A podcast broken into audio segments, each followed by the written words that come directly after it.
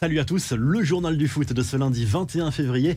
Le Real Madrid commencerait à se poser de sérieuses questions à propos de l'avenir de Kylian Mbappé. Selon le Times, le club merengue aurait fait passer un message à l'international français et on peut parler d'un sacré coup de pression. En clair, soit il signe cet été, soit il ne rejoindra jamais le Real Madrid. Un chantage un peu excessif qui montre l'inquiétude du Real Madrid. En effet, le Paris Saint-Germain a fait une nouvelle offensive à propos d'une éventuelle prolongation pour l'international français avec un contrat XXL à la clé et cela inquiète clairement les dirigeants du Real Madrid.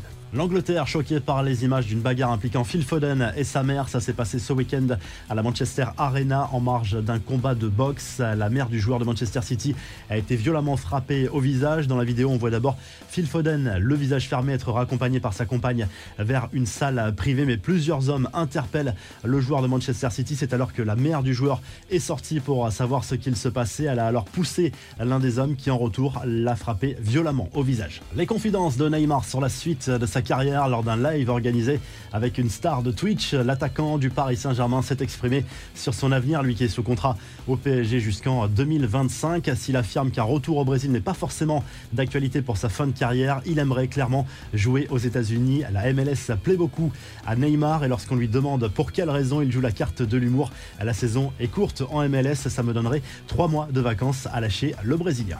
Les infos en bref, plusieurs internationaux français sur le carreau. Corentin Tolisso a été contraint de céder sa place rapidement ce week-end en Bundesliga, touché derrière la cuisse. L'international français a même quitté le terrain en pleurs. Mauvaise nouvelle aussi pour Anthony Martial, victime d'une blessure musculaire. Le buteur du FC Séville a dû quitter ses partenaires en première période lors de la rencontre de Liga contre l'Espagnol ce dimanche. Il pourrait manquer plusieurs semaines de compétition. La stat qui fait mal pour Bordeaux, tenu en échec par Monaco dimanche, les Girondins ont égalé un triste record devenant la troisième équipe à ne réussir aucun clean sheet lors des 25 premières journées de Ligue 1. Bordeaux a encaissé son 62e but en championnat. Le club bordelais a tout simplement la pire défense des cinq grands championnats européens.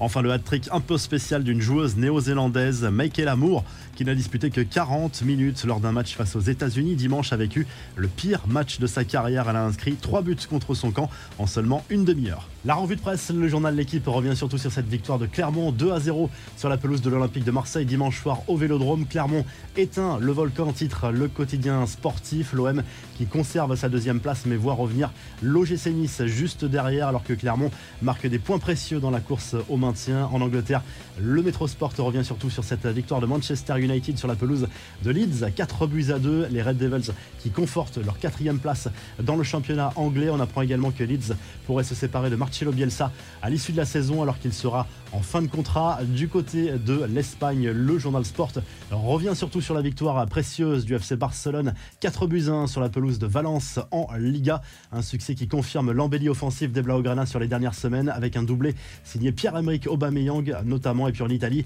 la Gazette dello Sport revient sur cette folle course au titre en Italie avec notamment cette défaite surprise de l'Inter Milan 2 à 0 à domicile contre Sassuolo alors que Naples peut prendre les commandes de la série en cas de victoire à Cagliari ce lundi soir. Si le journal du foot vous a plu, n'hésitez pas à liker, à vous abonner pour nous retrouver très vite pour un nouveau journal du foot. On vous laisse avec le classement des meilleurs buteurs dans les grands championnats européens.